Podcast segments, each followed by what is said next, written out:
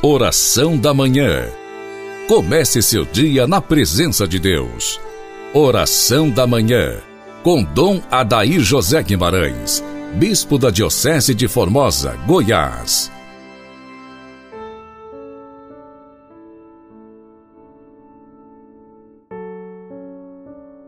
Tanto Deus amou o mundo que lhe deu seu Filho único.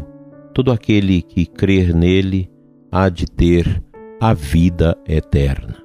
Inicio com você, dileto e amado ouvinte, esta manhã dominical, o terceiro domingo da Quaresma, invocando a Santíssima Trindade sobre nós, em nome do Pai, do Filho e do Espírito Santo. Amém. Seguindo com as meditações de Santo Afonso Maria de Ligório, são meditações profundas, às vezes inquietantes, mas nós temos que enfrentá-las, sobremaneira nesse tempo de quaresma, que Deus quer nos polir e nos dar o dom da caridade. Hoje, Santo Afonso trabalhará conosco o tema O Demônio Mudo e as Confissões Sacrílegas. O santo baseia sua meditação em Lucas 11,14, que diz o seguinte: Estava Jesus expelindo um demônio e ele era mudo. O demônio mudo de que fala o Evangelho é o falso pejo com que o espírito infernal procura fazer-nos calar na confissão os pecados cometidos, depois de primeiro nos ter cegado para não vermos o mal que cometemos e a ruína que nos preparamos ofendendo a Deus. Com efeito, exclama São João Crisóstomo: O demônio faz em todas as coisas o contrário do que Deus fez e faz. O Senhor pôs vergonha no pecado, para que não o cometamos, mas depois de o havermos cometido, anima-nos a confessá-lo, prometendo perdão a quem se acusa. O demônio, ao contrário, inspira confiança ao pecador com a esperança do perdão. Mas, cometido pecado, cobre-o de vergonha para que se não confesse. Por esse ardil diabólico, ó quantas almas já foram precipitadas e ainda se precipitam cada dia no inferno.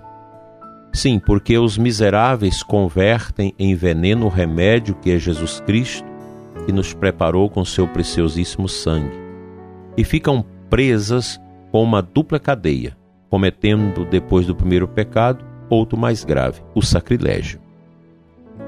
Irmão meu, diz Santo Afonso, se por desgraça tua alma está manchada pelo pecado, escuta o que te diz o Espírito Santo. Sabe, diz ele, que há duas qualidades de vergonha. Deves fugir daquele que te faz inimigo de Deus conduzindo-te ao pecado. Mas não dá que se sente ao confessá-lo e te faz receber a graça de Deus nesta vida e a glória do paraíso na outra. Se, pois, te queres salvar, não te envergonhes de fazer uma boa confissão. Aliás, a tua alma se perderá.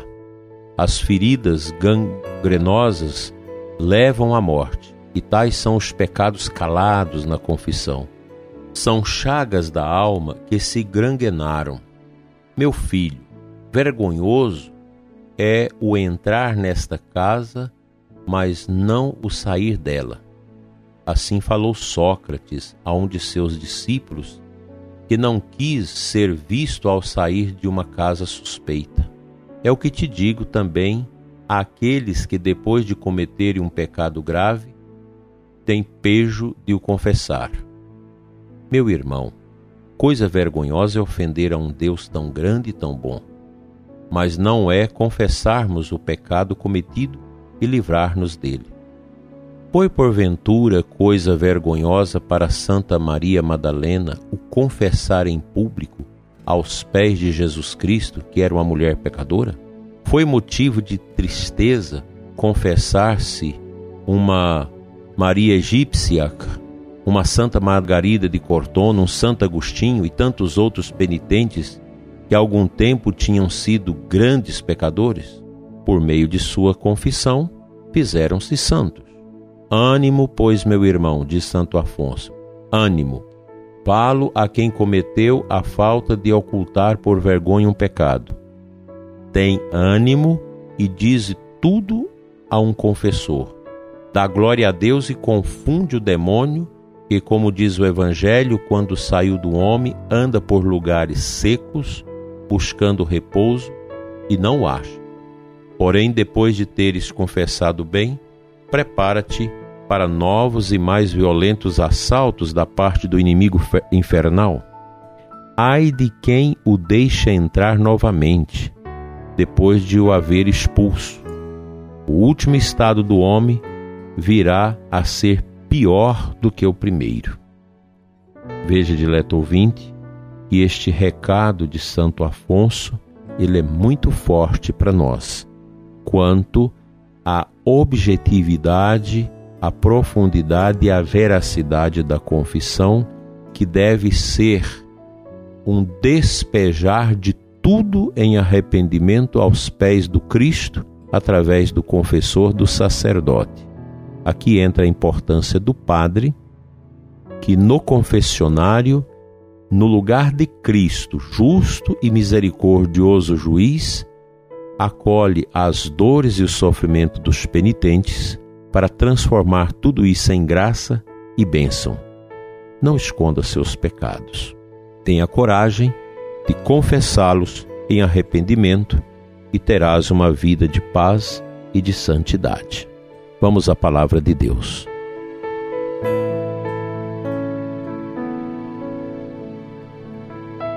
Neste terceiro domingo da Quaresma, o Senhor, nosso Deus, nos fala através de João 2, 13 a 25. No meio da leitura deste evangelho, Jesus diz: O zelo por tua casa me consumirá. Então os judeus perguntaram a Jesus: Que sinal nos mostras para agir assim?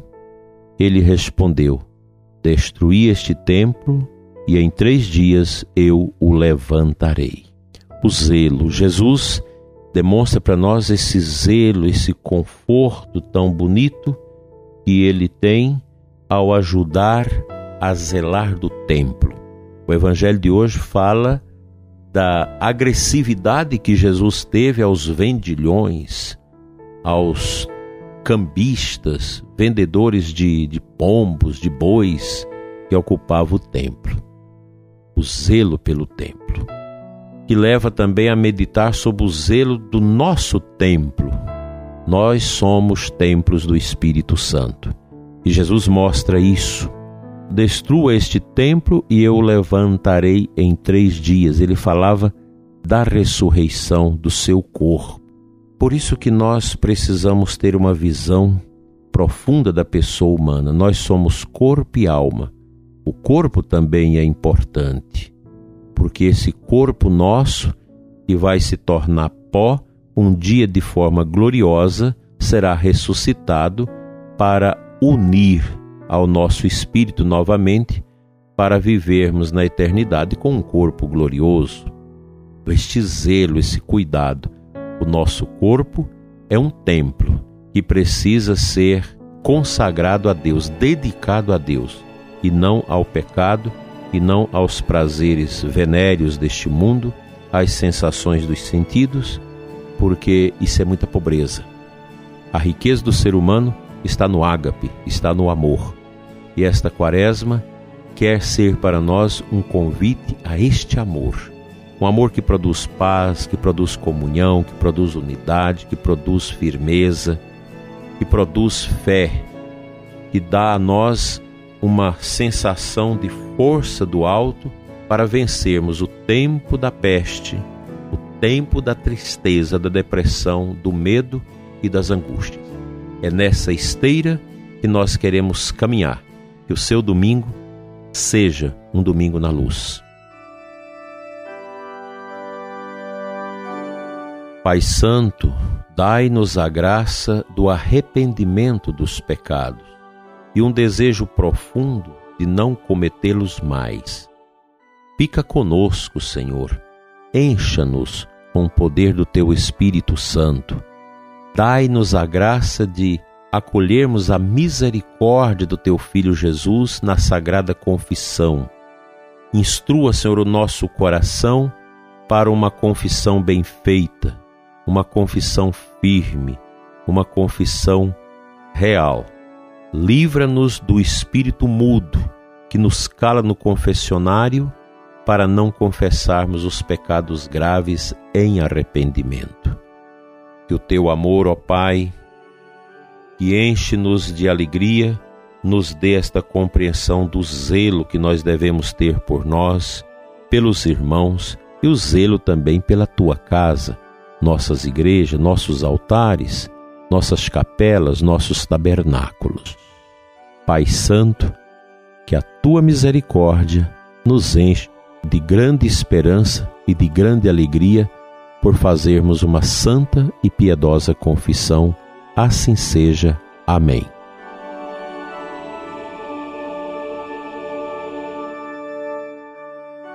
Venha sobre você, prezado ouvinte, sobre a sua família. A bênção de Deus Todo-Poderoso, Pai, Filho e Espírito Santo. Amém. Que Deus nos livre da peste que Deus tire essa tristeza do mundo e que nós possamos, com confiança, vencer toda a obscuridade deste tempo e todas as perturbações que ele traz consigo. Até amanhã, se Deus quiser.